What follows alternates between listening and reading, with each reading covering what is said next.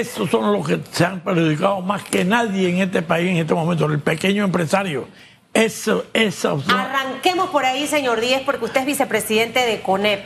Y a veces pensamos que nada más salen las voces a defender las grandes empresas. Y no, aquí se están afectando absolutamente todo. Y las pymes, que son las que más aportan a la mano laboral y al Producto Interno Bruto, y que en este momento están totalmente paralizadas. Más del 10% de esas empresas han caído en esto. Fíjate, una situación difícil. Panamá vivió una pandemia. En la época de la pandemia teníamos restricción de salida con horario, con edad, con sexo, con todo, pero salíamos. Y nunca nos faltó lo más importante, comida, gas ni energía. Observa eso. Y estábamos con la pandemia. Y fíjate ahora, en esta situación, la gente en fila un tanquecito, señora de edad avanzada, para no usar yo un término diferente. Porque... Pero ya salió el fallo ayer y todavía, mi papá contento ayer porque los amigos le decían, ya abrieron y ya hoy ya cerraron.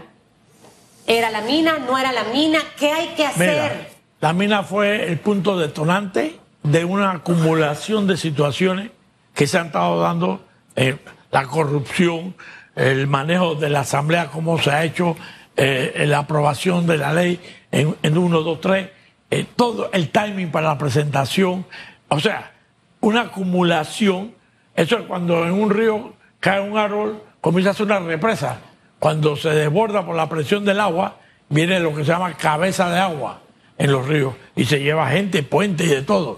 Bueno, eso fue lo que sucedió. Ese desborde fue el hastío que tenían las personas. Ahora, el hastío puede seguir siendo todavía argumento para que se siga cerrando. Tenemos cuatro puntos en Chiriquí, Santiago. No, eso no es el problema ahora. ¿Cuál es el problema? Es que en el fondo hay una otra, otra agenda diferente. Entonces, ¿Cuál es esa agenda? La agenda de la izquierda. Eso es la agenda más importante que se está dando. Y eso es lo que tenemos que ver porque este país... ¿Y cuál es la agenda de la izquierda? ¿Qué quiere la izquierda? Según... Bueno, pues te lo voy a decir fácil, seamos como Cuba, Chile, Venezuela. Así, eso es lo que quiere. Seamos como estuvo Chiriquí durante todos estos días. En Exactamente. ¿Dónde tuviste fila de gente para buscar tanque de gas? Fila de para buscar gasolina. En Cuba, en Venezuela. Escasez de alimentos. Escasez de alimentos. Entonces, ya está viendo la agenda. ¿Quién pone orden en este momento? Si ya el fallo salió y ojalá que, la, que, salga en Gaceta Oficial rápido para terminar de rematar todo este tema y no dejar espacio. Pero ¿quién le garantiza en realidad el orden al resto de los ciudadanos de este país que quiere trabajar? Bueno, la ley. La ley es la ¿Y quién hace la ley? La ley ¿O quién pone la ley en... Eh, la pregunta es, ¿quién ejecuta la ley? Bueno, el Ejecutivo es el único que puede hacerlo. Y a través porque eso, para eso están los tres poderes muy bien separados. El, Ejecutivo toma las medidas, si hay que judiciarlo, lo pasa al, judicial para que se juzgue y se condene o se deje libre, y el legislativo que hace la ley. La ley es lo que se necesita para que los seres humanos que viven en una circunscripción, en una, un lugar real, puedan entenderse. Hombre, eso es lo que nos hace civilizados. Vamos a partir por allí, ¿no? Sí. Pero ayer me encontraba con uno de los voceros, estábamos en el supermercado, un vocero presidencial dice, esto sucede porque tenemos un presidente tolerante. ¿De verdad ese es argumento para que esto continúe así? Bueno, en, su mensaje del día de ayer, el presidente dice respetuoso del poder eh, judicial, legislativo y ejecutivo, y él cumple con lo que dice la constitución que él se comprometió a cumplir.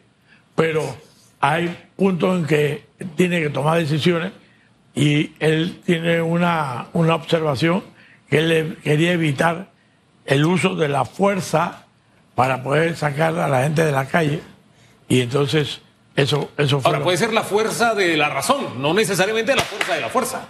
Bueno, es que ese es el punto. Si tú le dices, oye, esto dice la ley y esto tiene que cumplirse, tú no lo estás cumpliendo. Si mañana sigues en esto, yo voy a tener que moverte de ahí en una forma u otra. Si el Ejecutivo en este momento no ejerce esa, esa fuerza, y hablo de fuerza para poder garantizar el, el libre tránsito, ¿en manos de quién quedamos? Como decía el chavo. Y ahora, ¿quién podrá defendernos y protegernos. El problema no está ahí porque los chavos pueden salir. Así como sucedió esa lamentable situación de Chame, puede suceder en diferentes puntos igual. Hombre, la ¿qué? gente, mira, toma en cuenta lo siguiente, Susana. Si tú te dedicas en Chiriquí a sembrar y tú pides un préstamo para semillas, para abono, para, para los ins- insecticidas, y tú esperas que la naturaleza te dé en 8, 7, 10 meses un producto para tú salir a venderlo, en los meses que más se consume, que es noviembre y diciembre, que los meses que también la cosecha sale, y tú tienes que votarla, y tú ya tienes una deuda de un banco, ¿tú cómo, vas cómo te vas a sentir? ¿Cómo se sintió este señor que actuó mal porque ya tenía un problema psíquico, pero adicional es porque en el carro se le murió el perro? Ese va a ser como la película John Wick, pues.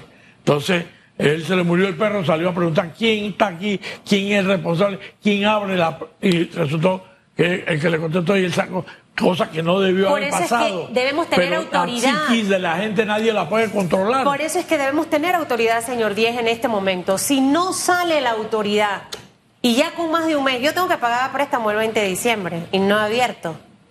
Y me desembolsaron ya la plata de un nuevo negocio. O sea, yo soy un ejemplo de. ¿De dónde va a tener que salir? De mi bolsillo. Para poder hacerle frente. Y así como ya hay un montón Pero- de gente más. Pero tienes una suerte que estás trabajando Claro. y aquí te entra para que te entre el bolsillo. Pero el que no tiene bolsillo, que pero anda al en suéter. final del camino, lo que le quiero decir es que somos muchos los que estamos en esa situación. Y si esto no se resuelve ya, ¿cuál es el final? ¿Qué nos espera a los panameños en un mes donde esperamos que la plata se pueda mover y que la gente pueda vender sus cosas? Si esto no se resuelve ya. Fíjate, fíjate una situación peor de la que tú, de la que tú estás planteando. Porque tú estás hablando hoy, pero yo te voy a hablar en meses de adelante. Todas las ganancias que se puedan dar en las empresas en noviembre y diciembre se declara renta en marzo. ¿Cómo vas a pagar renta si en marzo hay pérdida y no, no va a haber plata para pagarle? Ese es el otro escenario. Ese es el otro escenario. Sí. El gobierno tiene que pensar cómo le va a pagar. Ya no va a ser por un efecto de otra índole, sino por qué. Va a tener que pedir más préstamos para poder pagar planillas o va a tener que eliminar gente. Entonces, ya, ya tenemos una situación muy grave a nivel de hotel, de restaurante, porque las calles están cerradas. Entonces, nosotros tenemos que buscar mecanismos de que las calles la gente vea conscientemente. Mira, si tú vas a una fiesta y decides desenfrenadamente emborracharte y te quedas, te quedas borracho, el día siguiente tienes una goma. Bueno, pues eso es lo que no, puedo, que puede pasar. Que esta borrachera de felicidad se nos convierte en una goma dolorosa después del día siguiente. Y eso es lo que pareciera ser. ¿Cuál sería su mensaje al presidente de la República y a su equipo de trabajo en este momento donde todavía hay vías cerradas y donde se necesitan políticas eh, que puedan de una manera u otra poder aliviar lo que se ha vivido por más de cinco semanas? Mi mensaje sería, el señor presidente evalúe la situación no de hoy, sino de mañana y pasado. Ya la situación se dio, la del cierre, la autorización del cierre de la mina. Esa- ese cierre no se va a hacer, ni, no es como apaga las luces estas y ya no vamos. No, este cierre va a ser, tiene que ser en tiempo, protegiendo la inversión que está ahí, porque esa inversión no es del Estado, no es de nosotros, no es del gobierno, es de un sector privado que hizo la inversión. Esa maquinaria le pertenece a First Quantum. Eso no se puede perder porque eso sería otra situación diferente. Ahora, ¿qué hacemos ahora que toque ese punto para que el remedio no nos salga más caro que la enfermedad? Cuando usted plantea lo del equipo, etcétera, como que hay un. eh, El horizonte es muy amplio de responsabilidades y estamos ante un escenario donde ha habido mucha irresponsabilidad de parte del Estado. Lo deja evidente el fallo de la Corte Suprema.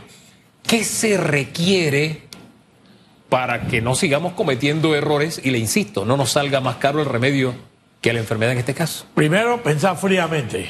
O sea, abrir y volver a la normalidad del país para que entonces pueda de una vez, porque te voy a explicar qué pasa. Eh, y si yo fuera presidente de la República, yo estaría preocupado por los cierres y todo, porque ¿cómo va a pensar en cierre de, de si el cierre de la calle no lo he podido, cómo no he podido lograr que llegue combustible para, para que se pueda. Fíjate, en la agricultura, el arroz que se está perdiendo, ¿qué vamos a resolver el problema del arroz? ¿Vamos a dejar comer arroz? No, vamos a tener que importar arroz. A ver qué país nos va a vender el arroz y a cómo nos lo va a vender. Entonces, todas estas cosas se tienen que ver fríamente para entonces sentarse a decir, ahora vamos a analizar cómo vamos a cerrar. Alguien que tenga el suficiente peso debe hacer valer la ley. Y aquí me copio de un dirigente sindical, mire, la ley y el orden. Porque por esta vía no podemos seguir. Por esta vía no podemos seguir porque es muera Sansón y los filisteos. Entonces, también así como se le da el mensaje al, al gobierno, creo que también se le puede dar a la población. Los muchachos de Sal de las Redes demostraron que ellos escucharon, cambiaron y ganaron la lucha. Nos dieron una lección a todos. Creo que el mensaje a quienes todavía no han aprendido la lección sería conveniente dentro de los que siguen con el tema de las calles. Mira, que tú acabas de decir algo importante, Hugo.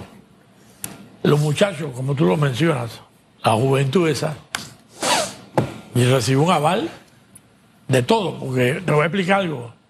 Y eso es una, también yo lo considero una irresponsabilidad de los padres que van a una manifestación donde saben que puede haber problemas y llevan niños de 4 o 6 y había uno que salió en la televisión de brazo, cargándolo.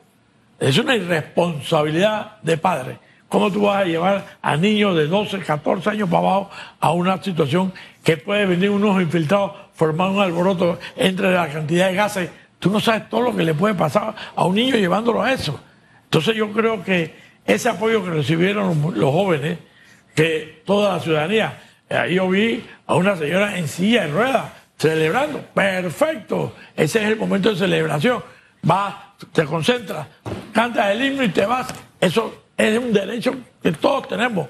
Pero ese mismo derecho que se tiene para hacer eso, lo tienes tú para poder llegar en un momento dado a decir, tengo derecho a circular, tengo derecho a, que mi negocio, que con mucho esfuerzo he logrado ponerlo, yo no tengo que suspender gente. Fíjate la cantidad de empleos que se han perdido. Estamos hablando de una... pero vamos a la parte peor. Tú sabes que el tratamiento de cáncer, cuando tú estás en quimio y en radio, es con un periodo de tiempo. ¿Cuántas persona rompió ese tratamiento en un momento dado y quedó, como quien dice, en cero kilómetros? Ya había avanzado un par de semanas, estaban en eso y ya no pudieron asistir. Otra irresponsabilidad, tuviste las bocinas que estaban puestas fuera de la corte con un hospital oncológico, personas que están en etapa terminal de su vida. Eso yo creo que es una irresponsabilidad. Yo me quedo con lo que dijo y con eso nos vamos a la pausa. No podemos seguir con esta borrachera de felicidad, porque luego esa goma que vamos a vivir todos, absolutamente todos, va a ser muy complicada. Ojalá que la sensatez impere, señor Díez, porque lo que queremos es seguir trabajando, porque así somos los panameños. Y echar este país adelante. Así mismo.